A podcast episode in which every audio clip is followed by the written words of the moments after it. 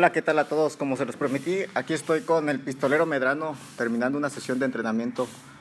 Eh, este es mi primer invitado especial y espero que sea el primero de muchos, así que comenzamos. Hola, profe. Bueno, aprovechando, él es mi profesor de Jiu-Jitsu y de artes marciales mixtas. Es cinta negra en Jiu-Jitsu y ¿qué cinta eres en, en Planet? Eh, soy cinturón púrpura. Y cinturón púrpura también de Ten Planet, ¿correcto? Es correcto. Eh, hace poco acaba de pelear en Combate Américas, lleva dos peleas ahí, además de una extensa carrera profesional de, en las artes marciales mixtas. Así que, hola profe, ¿qué tal? ¿Cómo está? Cuéntanos. Muy bien, un saludo a todos. ¿Cómo está toda la banda que nos sigue aquí en el podcast de mi compadre Abraham? Es un gusto saludarlos. Y antes de, empezar, quisiera, quisiera hacer una aclaración, eh, porque ya, ya ves que de repente hay banda que empieza a tirarnos. Eh, sí, soy, soy, cinto negro en, soy cinturón negro en, Jiu-Jitsu, pero es el estilo japonés. Hice, hice mi cambio al Jiu-Jitsu brasileño hace como 10 años aproximadamente y actualmente soy, cintur, soy cinturón púrpura eh, bajo el profesor Raúl Arvizu de Entran Gym. Este, como les comentaba, eh, pues es un, es un gusto saludarlos a todos y estoy bien, bien gustoso que, que sea tu primera intervención como, como invitado me da mucho gusto. Espero que tu podcast llegue a muchas views y que con el tiempo pues te hagas bien famoso, compadre. Mis mejores deseos para ti. Y un saludo a toda la banda de Monterrey, aquí andamos presentes. Eh, muchas gracias, profe. Uh, empecemos con lo básico, con lo principal. ¿Cómo empezaste en esto de las artes marciales? ¿Cómo las conociste? ¿Cuándo fue que decidiste eh, que este iba a ser tu camino, que de esto ibas a vivir? Eh, empecemos por ahí. Pues eh, yo empecé, empecé específicamente en el box, en el boxeo, eh, entrenando desde los 14 años. Pues la verdad es que en el box sí me fue muy mal. Eh, hice, hice tres competencias de, de, box, pero pues las perdí. no me fue mucho, no me fue muy bien. Pero. ¿Cómo cuántos años tenías de eso? 14 años tenía, cumpliendo 14 años. Eh, pero me gustó más el, el boxeo tailandés y empecé a entrenar boxeo tailandés a los 15 años con el profesor Ismael Andrade Peña, que es un profesor que está aquí en, en Guadalupe. Específicamente está en la estación Exposición, donde está la Expo Guadalupe.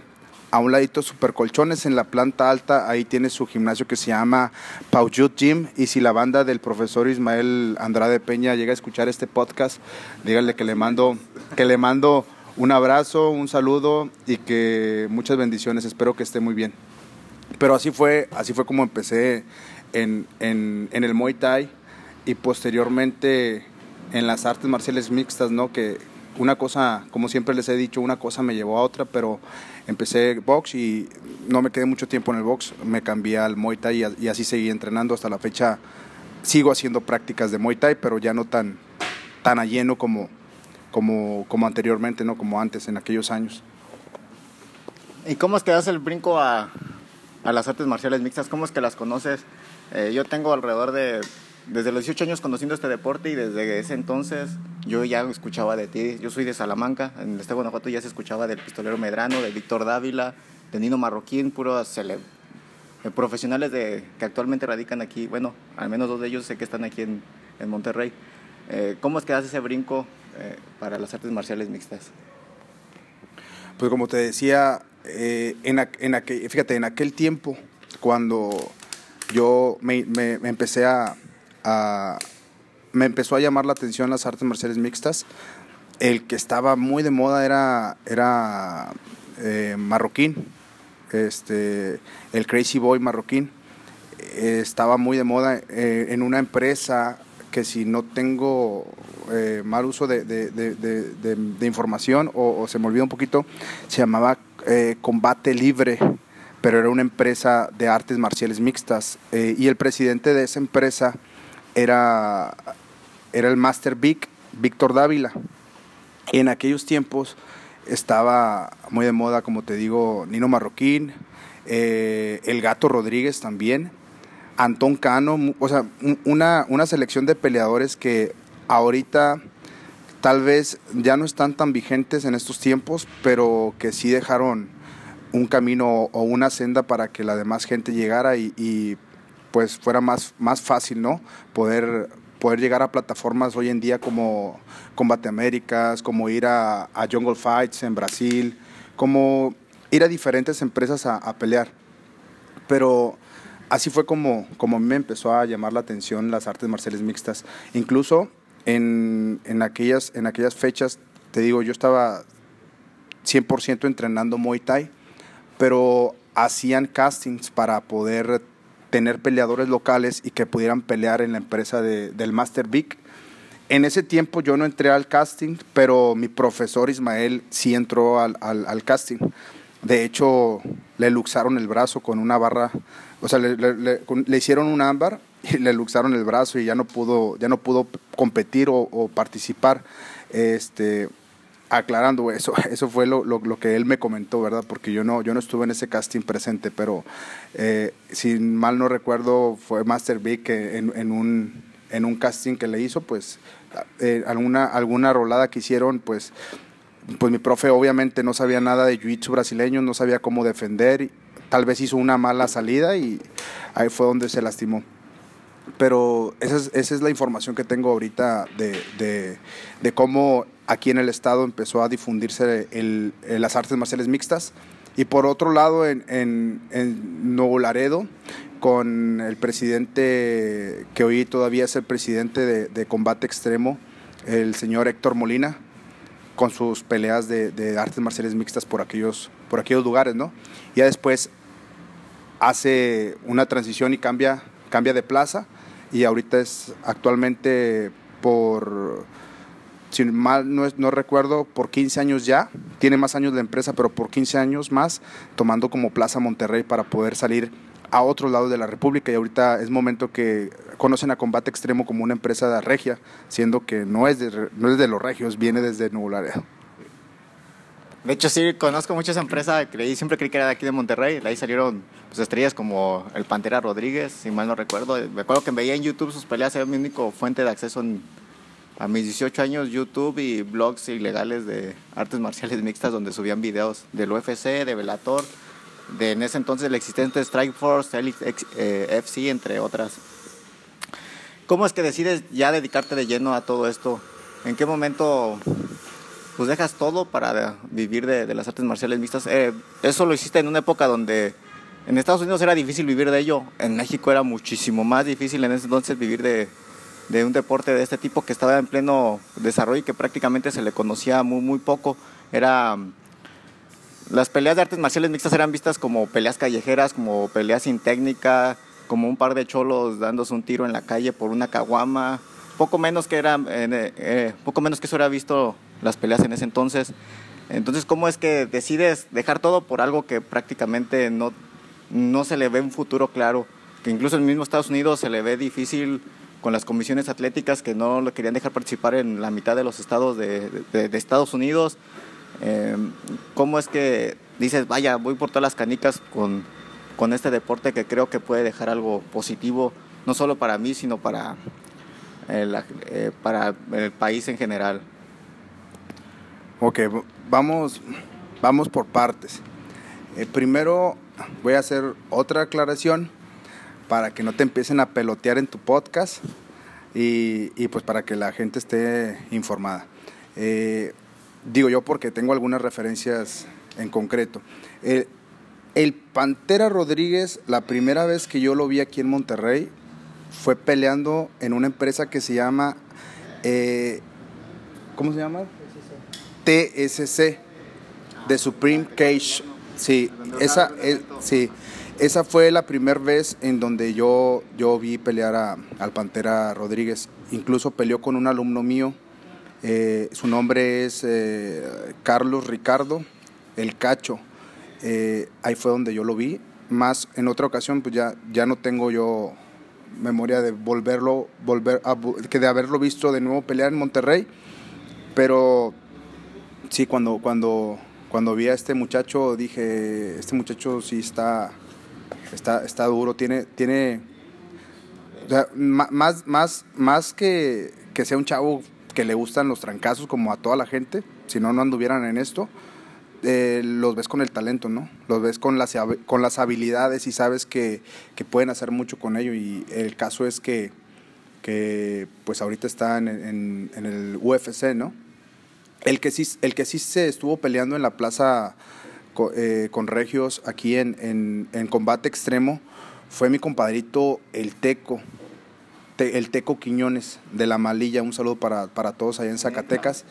Eh, para ese tiempo sí Teco ya estaba, ya estaba entrenando con, con mi profesor Raúl este, en Entram.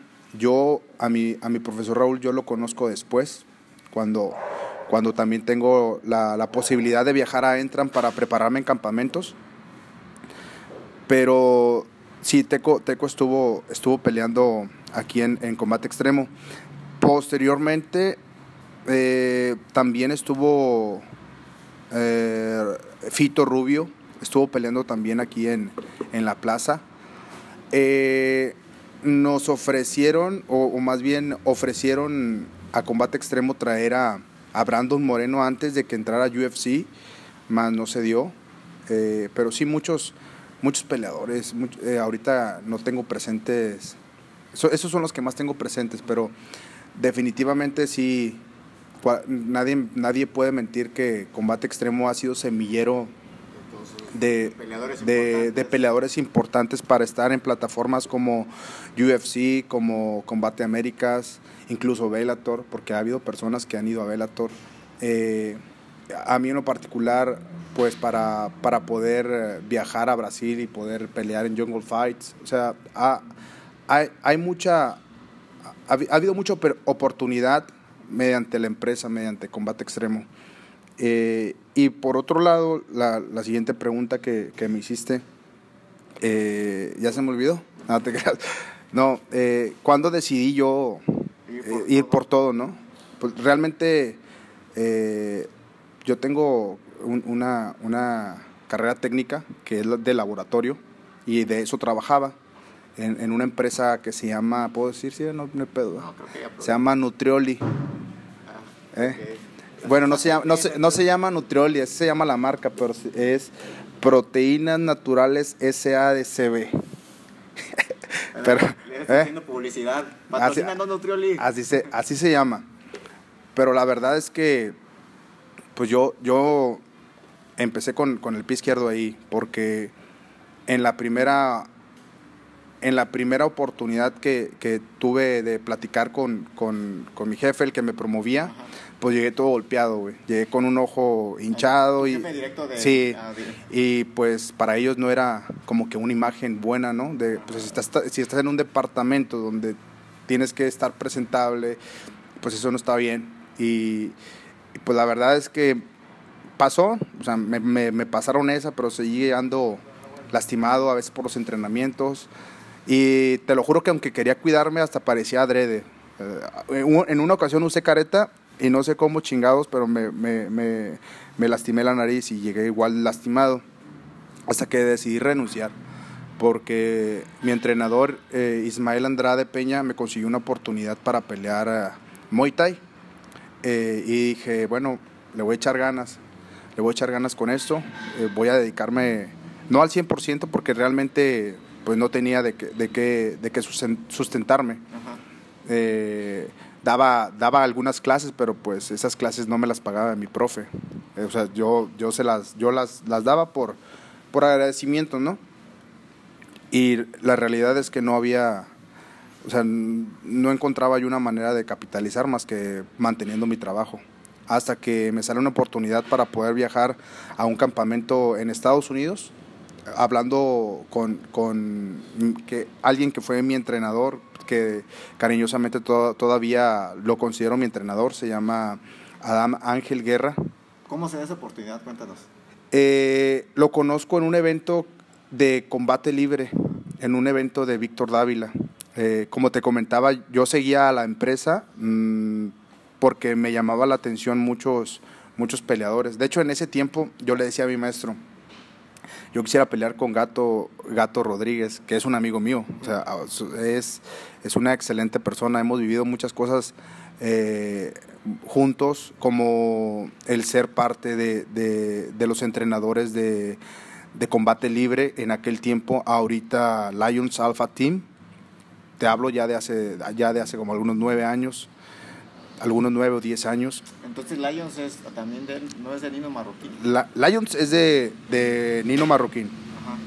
pero en aquel tiempo eh, pusieron combate libre. Ah, Eh, ya después Marroquín toma la decisión de, de cambiar el nombre o de mudar el nombre.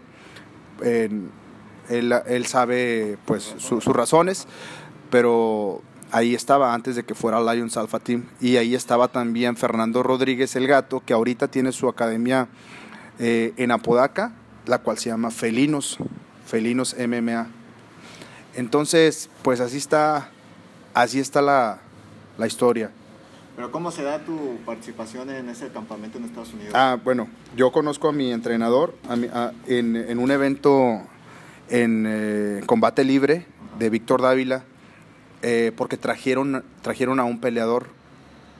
El nombre del peleador se llama Antonio Flores. Antonio Flores, el peleador. Y pele- de hecho pesaba como 90 kilos, 95 kilos, y se aventó un tiro con Fernando Rodríguez, siendo que Fernando daba como 65, 63 kilos, si mal no lo recuerdo. Y Fernando lo noquea con una patada, con un spinning back en el, de talón en, en- en la barbilla. Lo noquea y todos se quedan así. como- Para mí fue una de las mejores peleas que, que vi esa noche y ahí fue donde dije, "Ah, este, este, este rollo está chido, está interesante. Puesto que pues a mí me gustaba mucho el, el, el Muay Thai, ¿no?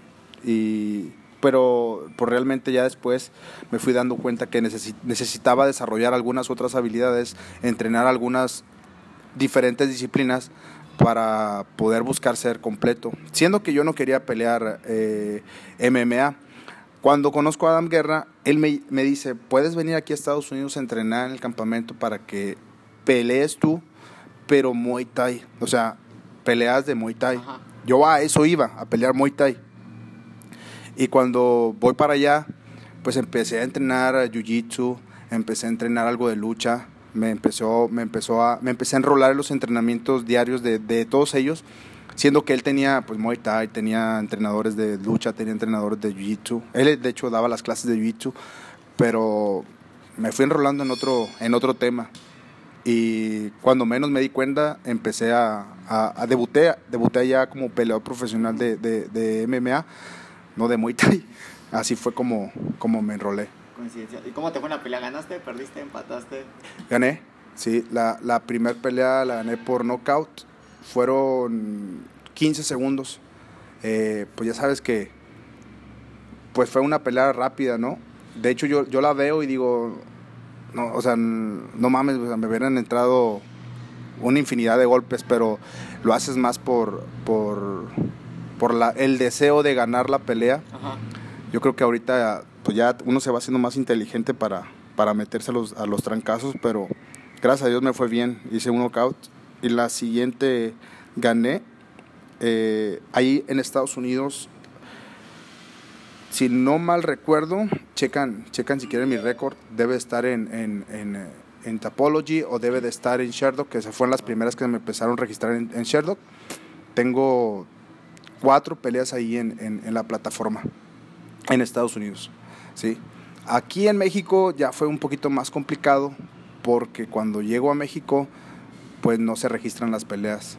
Ese es el, uno de los principales problemas que los peleadores empezaron a encontrar, ¿no? pero yo creo que esa, esa es harina de otro costal. Bueno, en toda esa experiencia, ¿cuántas peleas tienes? ¿Cuál ha sido la pelea que más difícil has tenido? Y, y abajo de, de la, de la jaula, ¿qué es lo más difícil que te ha tocado hacer para continuar en todo esto? Mi récord es de 17, 3 y 1. Y el récord que tengo registrado en la plataforma, creo que ahorita la mitad no lo tengo registrado. ¿Sí? Eh, la, alguna de la, de la mayoría de, de esas peleas han sido en combate extremo. Eh, yo agradezco de hecho a- al presidente Héctor Molina porque desde que yo llegué a, México pues llegué sin un varo, o sea, literal, sin, sin, ningún centavo y pues empecé a pelear ahí, ¿no? Y empecé a trabajar también con mi, con mi profesor Ismael Andrade Peña y empecé como que a, a capitalizar y a levantarme y a construir y a tratar de, de vivir como, como me hacías tú la pregunta, pues a, a vivir de esto, ¿no? Cuando, siendo que real- realmente no había mucha, mucha oportunidad, ¿no? Yo creo que las, las oportunidades se fueron, se fueron abriendo ya, ya con, el, con el tiempo, ¿no? Que estuve en la pelea de MMA. Y... ¿Qué más? ¿Qué más? Pregunta, pregunta. Eh, las- Como te decía, ¿cuál fue ha sido tu pelea más, más difícil hasta ahora, pero dentro de la jaula? ¿Y qué es lo más difícil que has tenido que hacer para mantenerte en este ambiente de peleando y no a tener que regresar a- al laboratorio de Nutrioli o algún otro laboratorio a trabajar para no abandonar, vaya, todo, esta, todo lo que has logrado a lo largo de... ¿Cuántos años tienes haciéndolo? Pues de, eh, de peleador de MMA desde el 2005. 2005. ¿Tres, 15 años?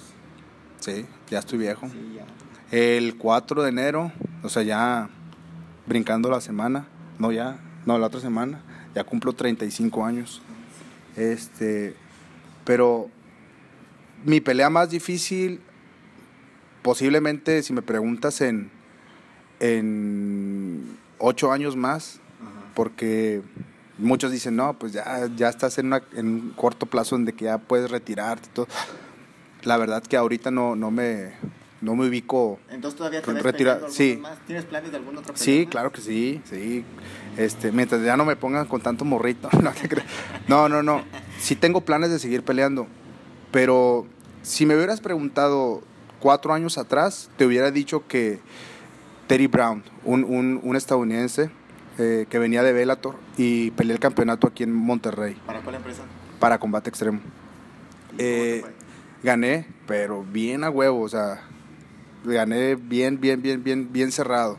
Eh, pero, si me, o sea, ahorita la más, la más complicada ha sido eh, la de One Sick Park, el gangster. Eh, la, más reciente. Sí, la más reciente, porque me, me acaba de acostar en 20. No, en, en 2 minutos 30 y algo así. Me acaba de me, me dio una, un fly knee, me entró una rodilla. Esa no fue la que me noqueó, pero sí me puso, sí me mareó y en el, en el, Ajá. en donde estuve haciendo el tie clinch, pues entraron dos golpes que fueron los que, Te dejaron ya en cero. sí, hasta le puse ahí en Facebook al cabrón, le dije, eh, güey, te, te, te chingó más el referee, porque el referee cuando se mete se le va encima y le caí, todo, le caí encima.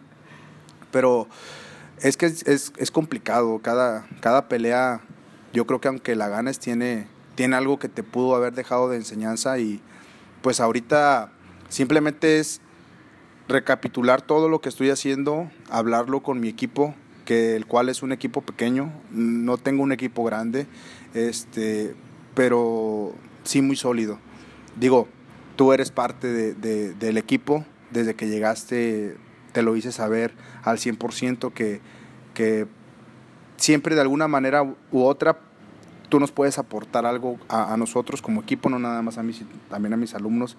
Eh, como te digo, yo siempre, yo a veces soy alumno, a veces soy maestro, siempre estoy con la, con la mente ab- abierta, ¿no? Y pues el que tengo más cerca es a Roberto Yervides, que aquí está el güey que está en su pinche WhatsApp y no, no hace caso. A ver, ven, salúdalos, güey, te voy a meter a ti. Saludos, Yarvides. A ver, Yervides, ¿qué opina usted de, de ser el peleador profesional ya desde hace dos años y ser el más exitoso en León, Guanajuato? Y todos, y todos lo quieren tener allá. Fregón. Hola, ¿qué onda, raza? Soy yo, Roberto Yervides. Me dicen Pantera. También, Sí. casualidad. Eh, pero como te digo, Además de él, ¿tienes otros peleadores profesionales? eh, Como alumnos. O Como- te los estés preparando tú. no. O te dedicas a apoyar a... ¿Mande? No, Frank, no, nada te creas. No, sí, tengo un alumno, tengo, tengo, tengo un alumno que es, es, foráneo, y- es foráneo, es Frank. Frank, ¿dónde estás? Ven. Ah, pa- lo voy a buscar.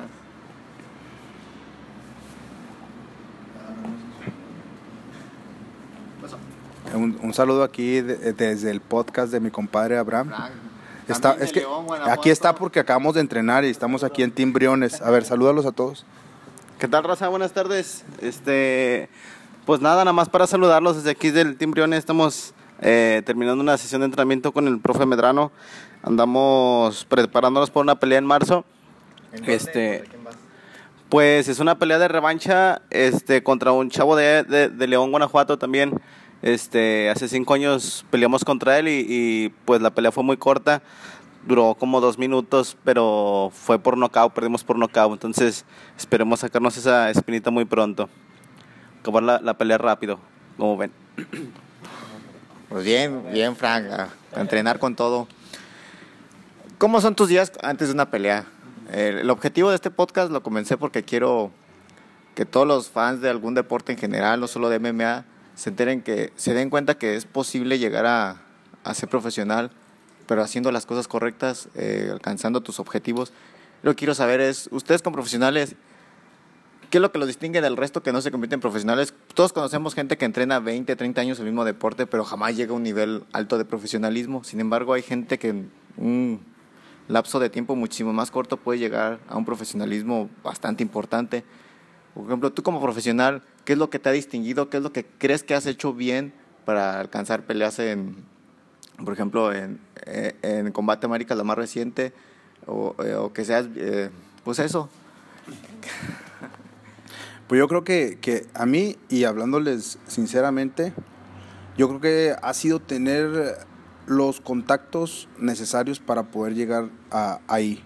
Porque si a mí me hubiera pasado hace, hace algunos cinco años, seis años, yo te puedo decir que tenía el, el mejor rendimiento deportivo en el cual yo quisiera estar.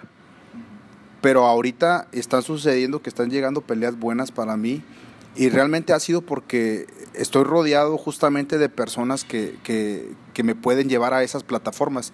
Ojo, eh, no estoy diciendo tampoco que yo soy un balín, ¿verdad? De que, que, que ahorita ya no tengo el, el, mejor, el mejor rendimiento, pero realmente también es necesario tener gente alrededor tuyo que sea gente que te pueda llevar a esa plataforma. Porque tú puedes tener un, un, diamante en bruto, pero si ese mismo peleador que tú tienes no lo sabes dirigir a ningún lado, pues ahí lo vas a tener eh, como un peleador de gimnasio nada más. Entonces a mí me ha tocado la, oportunidad de poder relacionarme con, con, gente importante, como lo es Héctor Molina, presidente de Combate Extremo, como lo es este Balú, que es el, el, el, matchmaker de Combate Américas, o sea, con gente que realmente sé que me puede poner en los reflectores, ¿sí? Con, con eh, Jonathan Hernández, que es, ya ahorita agarró, un, agarró una filial de, de Ten Planet en Cancún. O sea, con gente que me puede ayudar a mí a mover las piezas que yo necesito. Eh, son amigos míos, algunos muy, muy entrañables, gente que quiero mucho y que de alguna manera u otra me ayudan a, moverme, ¿no? A, poder salir adelante.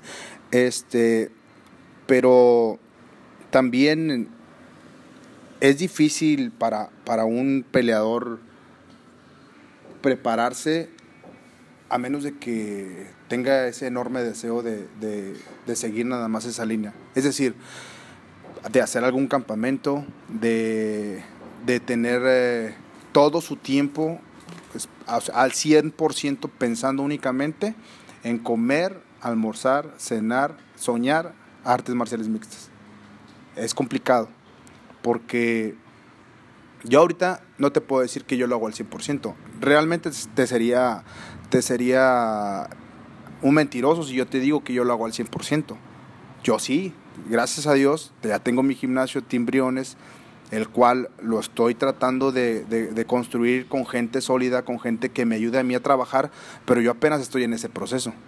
Apenas la gente que, que yo necesito está llegando, como Carlos, como eh, el Pantera, como eh, mi compadrito el macaco, macaqueño, sí. Eh, y, más personas que cuando yo empecé al gimnasio éramos como cuatro y ahorita la familia está creciendo. Más te digo, estoy en ese proceso, estoy en ese proceso en el, que, en el cual a mí la gente me puede empezar a ayudar sin yo tener que, podría, por así decirlo, salir a otro lugar a prepararme claro que entiendo que es necesario salir a otro lugar a prepararse. Por eso, pues yo me yo, yo siempre que si digo voy a preparar, corro con el profe Raúl adentro porque sé que él tiene peleadores de alto nivel, gente muy preparada y es gente que a mí me va a empujar para yo poder dar ese rendimiento que necesito en una empresa tan importante como lo es Combate Américas. ¿sí? Pero yo creo que lo más importante de todo esto que a mí me ha, me ha ayudado, si esa fue, fue la pregunta inicial, es que he sabido eh, lidiar con todo eso, porque sí es difícil. Porque aunque mi esposa ya a mí me haya conocido como peleador de MMA, a veces me, me la hace de pedo bien cabrón, güey. ¿Por qué? Porque yo le dedico todo el tiempo al negocio, le dedico todo el tiempo a la gente, le dedico todo el tiempo a, a mi entrenamiento y en mi casa llego echando madres, güey. Y ella no tiene por qué absorber todo eso. Entonces, el ¿Cómo lidias con todo eso? ¿Mande? ¿Cómo haces eh, cómo que todo funcione de manera positiva y que no lleves lo peor de, los entrenamientos a tu casa y dejes lo peor de pues yo, aquí yo, en tus entrenamientos? ¿Cómo haces para que todo funcione eh, lo mejor posible? Pues yo creo que... ¿Cómo lidias con todo eso? Es lo, es lo que te comentaba, trato de, mantener, de mantenerme equilibrado, ni, ni mucho para mis alumnos, ni mucho para mi esposa, porque o sea, también soy padre y tengo una hija y mi hija también quiere su espacio. Entonces, yo creo que cuando le doy demasiado a uno, ahí es cuando empiezan los problemas. Porque cuando me comprometo mucho con mis alumnos, yo sé que voy a tener problemas en mi casa. Cuando, cuando estoy mucho con, con mi familia, voy a tener problemas en el gimnasio con mi gente. Entonces trato de mantener ese equilibrio. Y si tú me dices que yo sé cómo mantener el equilibrio, realmente no sé. O sea, simplemente como que trato de, de, de, observar cómo está la situación, cómo está el panorama y si lo estoy haciendo bien. Por ejemplo, ahorita es 24 de diciembre y estamos entrenando, güey. O sea, o sea, chingate esa nomás. Y mi esposa, pues no, no, no dijo nada. Pero el que no me diga nada no quiere decir que a lo mejor sí está cagada, o sea, está encabronada. Pues es ahí nada más voy llegando y le llevo flores. ¿Y qué onda, mi amor? ¿Qué pasó? ¿Todo bien? Barbacoa, no, no le llevo flores, ella mejor una barbacoa o una carne asada o unos chocolates, ¿eh? Pero es complicado, es complicado, pero no por eso lo voy a dejar de hacer. ¿Por qué? Porque amo hacer esto. Y lo que sí le he dicho yo lo que, ah, no, ya no salgo yo. Lo que sí le he dicho yo es que esto es, esto es algo que, que, me gusta mucho, es mi vocación, pero también mi esposa es como que la parte fría, la que me, me ubica, porque yo todo lo hago con, eh, muy visceral, no sé si me entienden, o sea, que ay, a, mi Frank le, le, falta hacer esto, bueno, vamos a, hacer, vamos a entrenar, vamos, vamos a hacer todo esto, a aquel cabrón le falta hacer esto, bueno, vente, vamos a practicar, pero ella también piensa con, con, la cabeza fría, ¿no? Ella me dice, bueno, sí, pero trata de equilibrar las cosas. Y así, con comunicación, yo creo que he podido salir adelante con, con ese tema, porque, puta, cuando yo no estaba casado, yo lo único que hacía era entrenar, salía, entrenar, entrenar, entrenar entrenar. Y entonces, entre hay más práctica, pues obviamente mejoras más, ¿no? Yo ahorita trato de, de llevar al equipo en familia y de que la gente que quiera competir compita, pero que se sientan bien con ellos, se sientan felices. Y eso es un poquito de lo que les puedo contar, ¿cómo ves?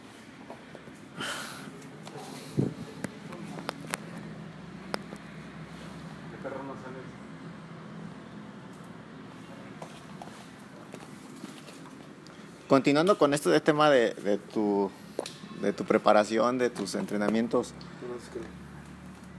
¿cómo te preparas antes de una pelea, tanto física o mentalmente?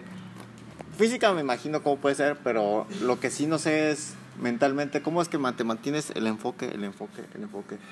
Hace poco estaba viendo un video viejo de, de cómo entrenaba André Galbao para, para un mundial y de lo poco que vi del video, bueno, el video de 20 minutos, él está haciendo sus ejercicios, pero ya está cansado, está y está con este, ah, no me acuerdo, uno de sus, según su mano derecha.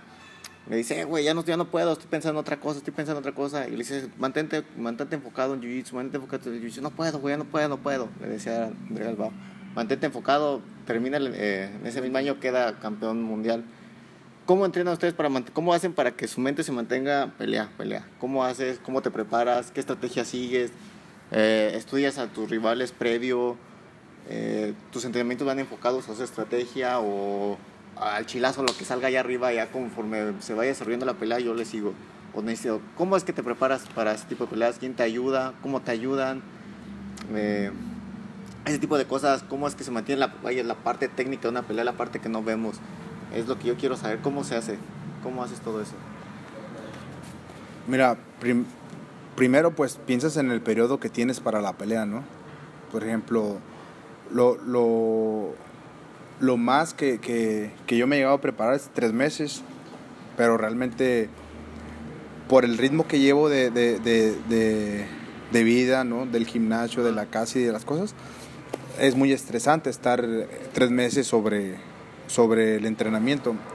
Lo hago yo a dos meses. Obviamente todos los días tengo que entrenar, pero no es lo mismo entrenar todos los días a tú ya tener en mente que tienes un compromiso y, de- y del cual tú tienes que sacar un resultado, ¿no? Entonces te, te enfocas, eh, periodizo yo ocho semanas. Claro que en esas ocho semanas yo ya tengo que tener un ritmo y un rendimiento deportivo aceptable para poder, pues, para... ¿Tú, tú sigues entrenando? Ah, yo, sigo entre- yo entreno todo el tiempo. Ajá. Eso es, eso es definitivo.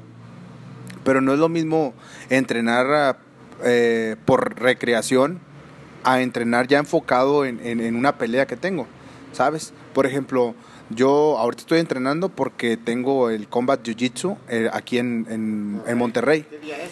El Combat Jiu-Jitsu es el 22 de febrero. Entonces yo tengo que estar entrenando para el Combat Jiu-Jitsu porque tengo que tener un buen nivel, un buen rendimiento deportivo. Ahorita pues me tocó que voy a tener que estar entrenando, ¿sabes? Para, para poder dar un, un buen espectáculo, algo que sea, eh, brindarle algo a la gente, ¿no? Que, el pistolero traiga, traiga algo que ofrecer todavía para la gente que, va a entrar. Es la primera vez que entro al Combat Jiu-Jitsu, digo, es, la primera vez que viene a Monterrey y pues aquí vamos a estar. Pero yo creo que es mantener siempre la determinación y, objetivamente qué es eh, pensando en qué es lo que puedes hacer en la pelea. ¿sí? Ahorita, por ejemplo, no es una pelea de, de, de MMA, es un bracket. Son más peleadores, son 16 competidores. ¿Qué diferencia, por ejemplo, de eso de que peleas 16 veces? Bueno, No, o sea, son como 7 veces. eh, Son menos, son, veces son menos. eh, te- En un día a lo que es una pelea de MMA. ¿Cuál es la diferencia de la preparación? ¿Cómo las estructuras? mira, Eh, incluso tu alimentación, me imagino que debe ser diferente. pues Eh, obviamente debes de, de- de alimentarte bien, ¿no? no este, ¿Cómo va todo eso? Por ejemplo, hay- a mí- yo, tengo, yo tengo una persona que me ha ayudado mucho en ese aspecto, se llama Jonathan Hernández, él, él es un amigo mío de Cancún, Eh, él, él me ayuda con qué tipo de alimentación es bueno para mí, qué, qué tipo de alimentación me va, me va a perjudicar, cuál me va a dar mejor rendimiento, cuál no. Y, y en un inicio él me, me hacía mis dietas, me decía todo, pero como ya tengo muchos años de conocerlos, él empezó a enseñarme cómo debe de ser. Sabes que, mira, esta alimentación es buena, esta no. O sea, me educó en eso para yo mismo saber qué alimentos son los que puedo consumir. Y eso al, fi- al final del día ha sido mejor para mí, porque, porque así ya no tengo yo tener una preparación y decir, bueno, ahora tengo que entrar en dieta, déjame, le hablo para, para que me diga qué voy a comer ahora. Ya no dependo tanto de eso gracias a que él me enseñó cómo hacerlo. Entonces ahorita yo, aunque no esté en, una preparación, sigo alimentándome bien para no descuidarme, para poder estar en, en una, en un rendimiento bueno para, para cuando llegue yo a mi compromiso. Pero básicamente en, en- en- en eso es en lo que yo, yo he aprendido de Jonathan, ¿no? Y ahorita del tema que comentabas, que qué diferencia hay entre competir con 10, y- con- o sea, en, en un bracket donde son 16 competidores a una pelea, eh, ¿Cómo, ¿Cómo se empieza tu preparación? yo la, yo la, ¿cómo se empieza? ¿Cómo Pues, se diferencia tu preparación? ¿Es la misma o sí tienes que cambiar completamente algo? Porque no es lo mismo pelear seis veces con seis personas diferentes que tres rounds o cinco. Es que no es, no, no es, no es lo mismo estudiar a, a una persona a saber específicamente, por ejemplo, si es luchador y si yo mi, mi interés es tener una pelea de pie, cómo trabajar la, la, reja a mi favor para poder yo mantener mi, mi pelea, a encontrarme a alguien que es muy bueno en jiu-jitsu, al- a un peleador que a lo mejor tiene un sistema distinto, ¿sabes? Eh, que, hace Ten Planet o que este es luchador, que tienen diferentes habilidades. Este, es, este ataca más a las piernas, él ataca eh, más la espalda, entonces ahí es complicado. Y otra es que no sabes cómo va a estar en el bracket. Entonces es mucha gente, es mucha información. Lo que puedes hacer es ir identificándolos y ahí es como que ensayo y error. Por ejemplo, vas viendo el bracket que va tocando y cuando te enrolan, tú estudias esa pelea. Y así se hacen las competencias. En las competencias de lucha, conforme vas pasando en los brackets, como es en ese momento en el que se hace el sorteo, tu coach está ahí viendo, ah, mira, este peleador ataca mucho por la derecha, entonces tú vas a reaccionar, vas a tratar de, de, de reaccionar por ese lado, por ese lado va a venir, pero en realidad es que si no lo tienes mecanizado desde antes es complicado. Es como hacer un modelaje competitivo en la misma competencia y eso es duro, eso es muy complicado. Ahí yo creo que al final del día el que, el que mueve la, mejor pieza es el, el, que va a salir adelante. Entonces, sí es, es distinto, es muy complicado, no, no son ni cerquita de ser iguales pelear MMA, hacerte un bracket de, de, de, Jiu-Jitsu o, de, del combat Jiu-Jitsu, más más yo creo que, que pues las, las, dos te cansan bastante. Más si peleas, por ejemplo, si haces una pelea de MMA 5 rounds por campeonato, pues sí está duro, ¿no? Entonces, sí, sí es algo, algo complicado de poder discernirte en este momento. ¿Y la parte mental, cómo trabajas? Antes la parte física, la alimentación eso creo que lo podemos obtener prácticamente de algún post en, en YouTube o, o, tal vez en internet. Pero la parte mental es la que pocos hablan. Es creo que la parte en la que se diferencian los que salen adelante, los, los que salen con la victoria, de los que no. ¿Cómo te trabaja la parte mental? ¿Te ayudas de coach, eh, de mindset? De cómo, ¿Cómo lo haces? Mira, la parte mental, yo, yo creo que voy a ser bien, bien, bien concreto porque yo ahorita estoy, estoy en una etapa de mi vida que lo que, que lo único que siento es que si me falta mi esposa o mi hija, es cuando sí me derrumbaría. Pero por otro lado, espiritualmente me siento cómodo, me siento muy bien. No, no, no soy muy religioso. O sea, no soy católico, no soy cristiano, no soy. ¿No pertenece a alguna religión? No me interesa. Este acepto a todos mis amigos que, tienen, que tienen su, religión. Por ejemplo, yo, yo, yo soy católico apostólico romano. O sea, porque esa fue la, religión que, que, me, que, me, dieron, ¿no? Con la que crecí y me bautizaron y todo. Pero mi pensamiento es que, que sí creo en el bien, en el mal, creo que hay todo eso y, y creo en el universo, creo que que, que podemos, que somos, que somos entes de energía positiva, entes de energía negativa y, así estoy bien, estoy bien pensando en ese tipo de, situaciones. Entonces, espiritualmente trato de conectarme, pues, o sea, trato de conectarme en mi ser, trato de estar conmigo. Tengo mis sesiones de, meditación, eh, trato de, preguntarme cosas que, a lo mejor otra gente anda, anda allá afuera tratando de, descubrirlas, ¿no? Si yo estoy bien, si, si mi familia estamos bien y estamos dentro de ese, de ese círculo, yo soy feliz. Y si me falta algo de eso, yo creo que sí me derrumbaría. Y siempre que voy a una pelea, voy con mi familia, aunque me esté yendo bien o mal, pero voy con ellos. O sea, ellos, en esta última pelea, tuve complicaciones para poder viajar por el gimnasio porque tenía que estar aquí cuidando el gimnasio. Y, y, se lo dije a mis alumnos, nunca les escondo nada, siempre les soy bien claro. Y mi esposa sabía que pues, oye, no, no, es, no estás teniendo la preparación que deberías de tener. Si estás entrenando, estás haciendo muchas cosas. De hecho, aquí está Roberto, él me exigía todo lo que podía, pero de alguna manera u otra sabíamos que faltaba algo, o sea, falta, o sea, vas a pelear con con un, peleador profesional del Alliance, o sea, tienes que tener todavía más, pero no se pudo. Me adapté a lo que tenía e hice la pelea. Y mi esposa sabía que, algo ahí estaba faltándome, pero me apoyaba incondicionalmente. Entonces, eso es al final del día lo que agradeces, ¿no? De la vida, de tener a tu familia contigo y apoyándote y ayudándote a salir de, de, los problemas. Porque me quise, me quise derrumbar en esta última pelea que salí de Wonsing Park. Como que me quiso entrar así un poquillo la depresión. Pero dijo mi esposa, no, cabrón, ni madre. O sea, son cosas que sucedieron. Tomaste esa decisión. O sea, tomaste esa decisión. Ok, lo pago pero se chingó. O sea, aprende de eso y sigue trabajando. O sea, Eso, eso, es lo bonito, que yo, que yo siento que si, si no pierdo eso, si tengo eso, la verdad, todo lo demás no me interesa. Vaya, estas son duras palabras de tu esposa, pero creo que a veces uno lo necesita también. Soy casado y no, no entreno y no hago esas las cosas que quisiera y mi esposa es, te entiendo por ese lado, mi esposa sí me dice, deja de quejarte y resuélvelo. Y es verdad, uno toma las decisiones. Eh, vaya. ¿Qué sigue después para ti? Tu última pelea sí fue, pues no fue lo que esperabas, estuvo lejos de ser el desempeño que, requerías. Eh, ¿Tienes algunos planes para el futuro? ¿Cuántas peleas más vienen? ¿A los cuántos años te ves eh, ya retirado? ¿Ya te ves completamente enfocado en el gimnasio? Creo que, bueno, ¿cuántos?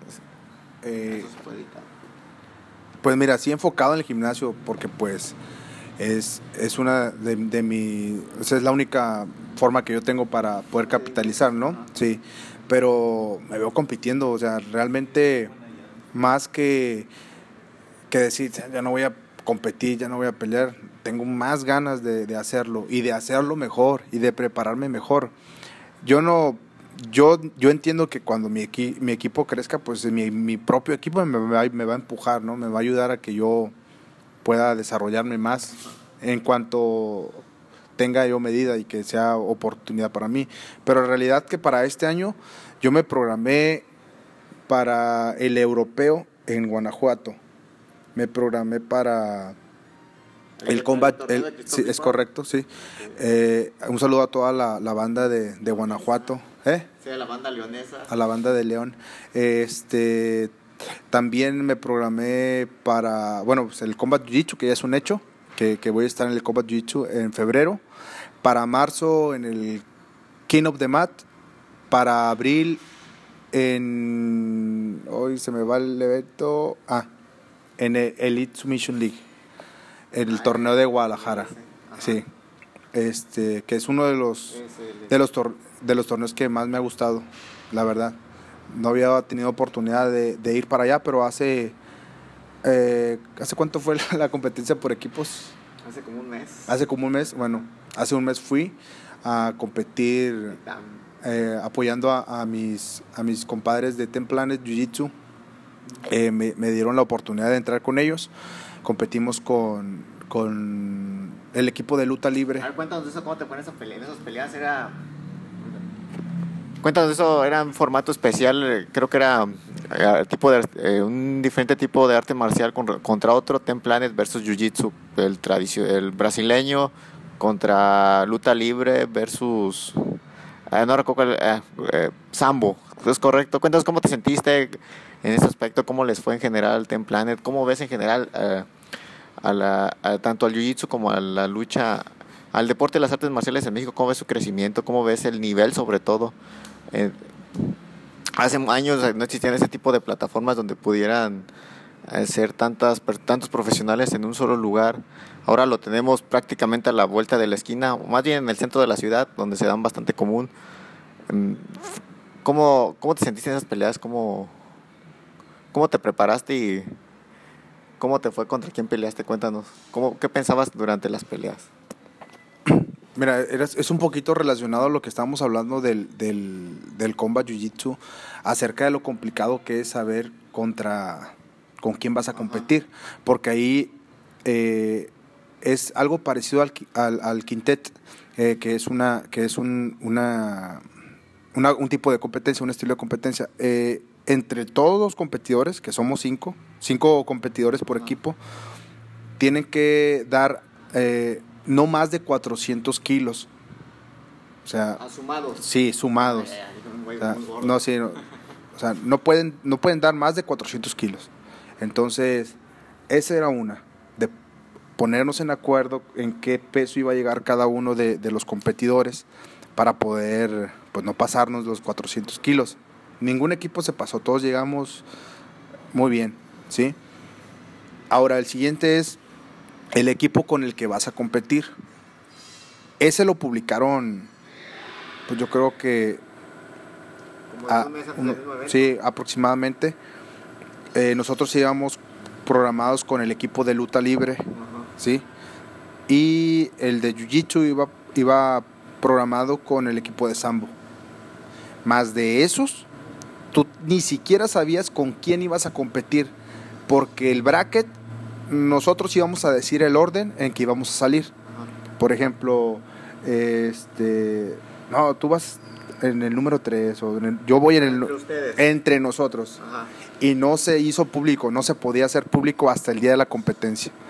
Ah, Entonces, ese es el Los sí. uno los. Entonces yo sabía que iba con el equipo de, de lucha libre, pero no sabía si iba con el Mandril o con Cazula, o sea, no sabía con quiénes. Entonces ese es lo complicado también, que te vas a como que checa las habilidades, estudialos, cómo, cómo atacan, todo, pero a los cinco. No, no tienes alguna, alguna dirección más, más exacta. Entonces es, aquí es la estrategia. Es la estrategia, es de qué plan, qué plan de juego tiene cada, cada competidor. Y en experiencia, pues la verdad, muy contento porque puedes experimentar cómo funcionan las otras disciplinas. Eh, yo, pues yo en lo particular, me gusta, me atrae mucho el estilo de la lucha libre. Eh, más yo únicamente practico jiu-jitsu brasileño y el sistema de Ten Planet. Es lo único que practico. También me llama mucho la atención el sambo, más nunca lo he practicado. Pero te pones, te pones a observar que al final del día lo que a todos nos unió fue el respeto. O sea, el respeto y la admiración que entre nosotros nos tenemos como competidor, como maestros, pues eso es lo más chingón, güey, porque la gente lo ve y, y es algo que la gente te aplaude, que sí ganó, gan- ah, déjame digo quién ganó, porque después lo- los del Jiu-Jitsu se van a encabronar. Di, di que ganaron. Sí, no, felicidades al equipo de Jiu-Jitsu, la verdad, un muy buen equipo, de equipazo diría yo, este, barrieron bien cabrón. Este, nosotros, eh, como, o sea, yo apoyando a mis compadres de Templanes de representando, quedamos como segundo lugar y el de luta libre quedó en tercer lugar. El de Sambo pues se, fue al cuarto lugar, ¿no? Ese fue el orden en los que, en los que quedaron.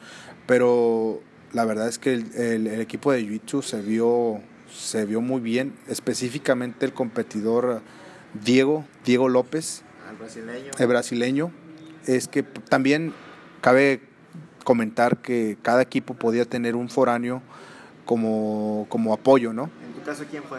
En nuestro caso fue Jackson, eh, un, un- un competidor de Venezuela, de Templan. Él fue el que entró con nosotros.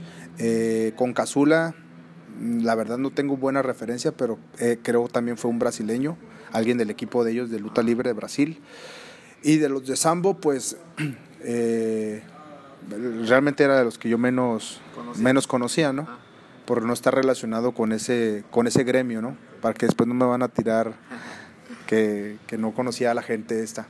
Pero la verdad es que eh, a mí en particular, Diego López eh, arrasó, o sea, no te lo tengo que decir yo, están los videos en Pasando Guardia, arrasó, eh, todas, to- todas fueron finalizaciones por parte de Diego.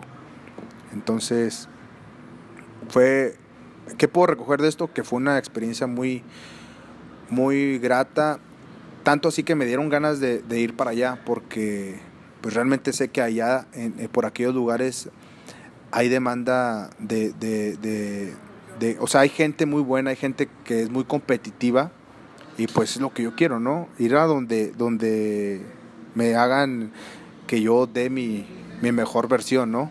De prepararme mejor, porque sé que si no me preparo bien y voy para allá, voy a venir sin medalla. Y entonces es lo que yo hago, tratar de no estar en una zona de confort, de tratar de ir y aprender.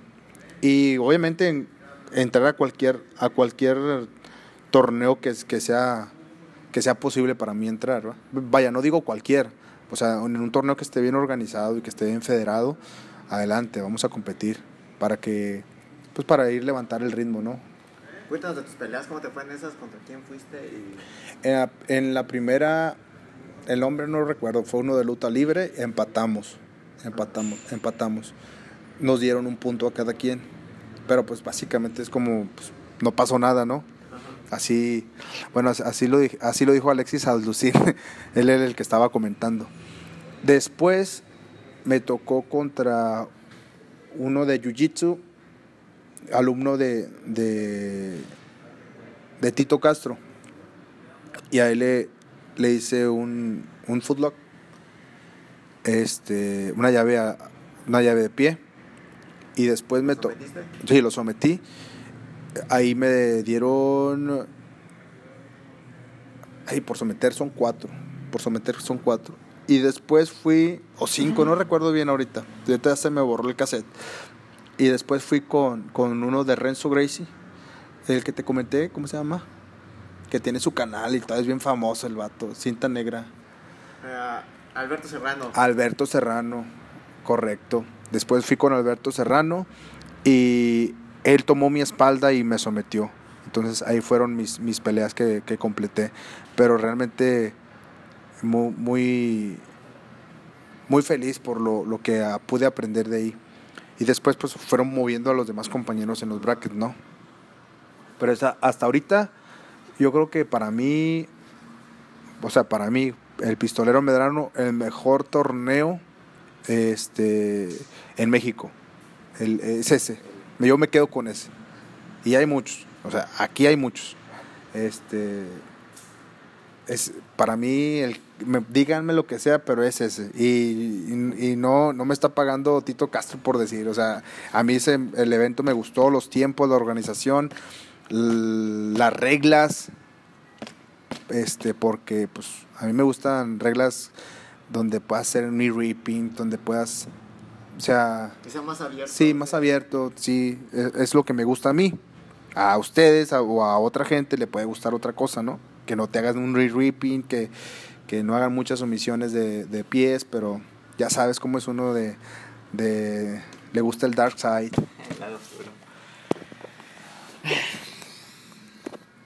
Bueno, ya para concluir, tres cosas positivas que te haya dejado eh, las artes marciales mixtas de cualquier ámbito, tres cosas positivas.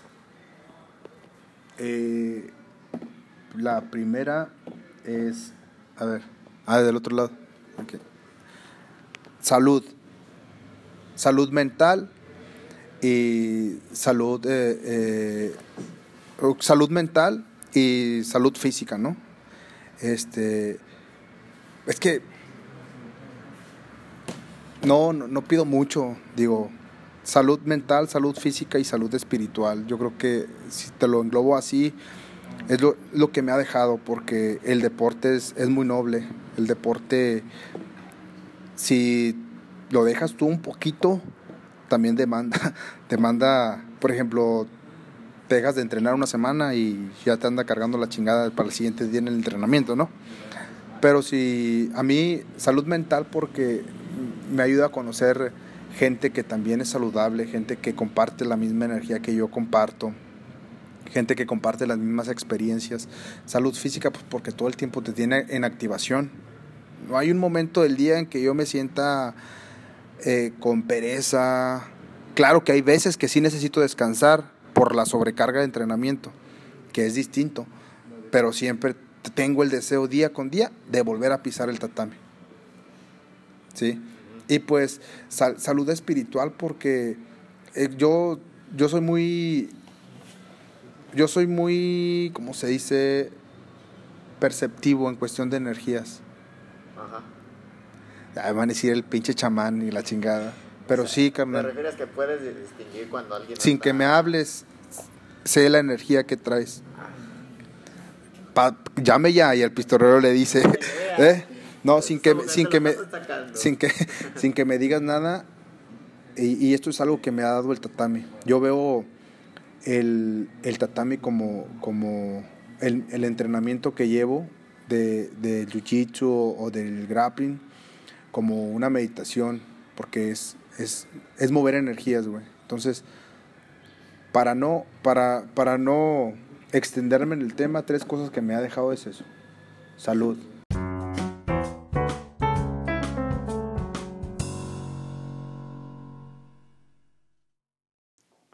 Muchas gracias por habernos sintonizado en esta ocasión. Esta es tan solo la primera parte de, de la entrevista que le realicé al pistolero Medrano. En la segunda parte abundaremos más en otros temas más un poco más personales y también un poco más eh, continuaremos con la historia de su vida como profesional de las artes marciales mixtas.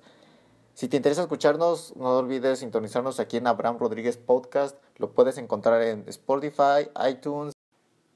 Recuerda descargarnos. Una de las ventajas del podcast es que nos puedes escuchar cuando tú quieras, ya sea caminando a la escuela, caminando al trabajo, mientras haces tarea o cualquier otra actividad. Descárganos y sintonízanos muy pronto. Muchas gracias.